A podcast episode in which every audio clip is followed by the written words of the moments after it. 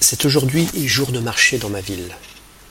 Même si je n'ai rien à y acheter, j'aime beaucoup flâner dans ces allées, à observer les gens agglutinés devant les étals, discutant les prix avec les marchands. Lorsqu'on a besoin de fruits ou légumes, c'est l'endroit idéal pour se ravitailler. Si les produits sont en général un peu plus chers qu'en supermarché, ils sont certainement plus frais et bien meilleurs.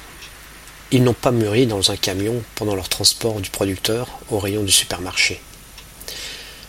Vous pouvez aussi trouver sur le marché beaucoup de stands de vêtements, chaussures, linge de maison, vaisselle, mobilier, bijoux ou articles de décoration. Si vous ne pouvez guère obtenir une remise sur le prix de vos fruits et légumes, en revanche, vous pouvez négocier le prix des autres articles. On ne fera pas forcément des affaires extraordinaires, mais vous pourrez économiser quelques euros ici ou là.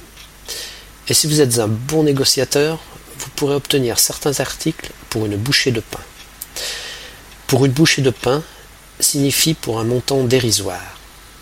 Est-ce parce que le pain a toujours été l'aliment de base des Français, et ce pour un prix dérisoire? Je ne sais pas, mais en tout cas aujourd'hui le pain est devenu un produit assez cher, comme toute l'alimentation en général.